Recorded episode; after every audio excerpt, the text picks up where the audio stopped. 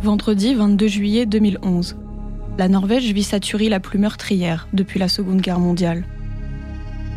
Des adolescents membres de la Ligue des jeunes travaillistes se réunissent pour un camp d'été sur l'île du Toya.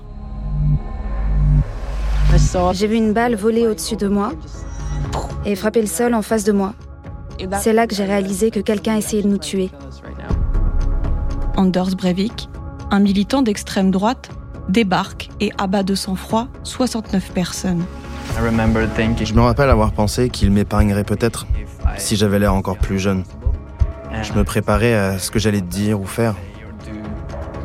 Du genre essayer de prendre la voix la, la plus aiguë possible pour me donner une petite chance de survivre. Ce massacre dure un peu plus d'une heure avant que la police ne vienne l'arrêter. J'étais 100% sûre que j'allais mourir. J'ai juste pensé, ok, au, au moins c'est un bel endroit pour mourir. Et c'est déjà ça, j'imagine. Devenus adultes, cinq rescapés racontent ce vendredi noir, leur instinct de survie et leur combat pour se reconstruire. Comment vivre après une telle tragédie? Je me souviens de quitter l'île et de me sentir, oui, comme un lâche, parce qu'on laissait des amis derrière nous. Retrouvez notre hors-série La tuerie du Toya, les survivants se racontent, dès le 18 mai 2023.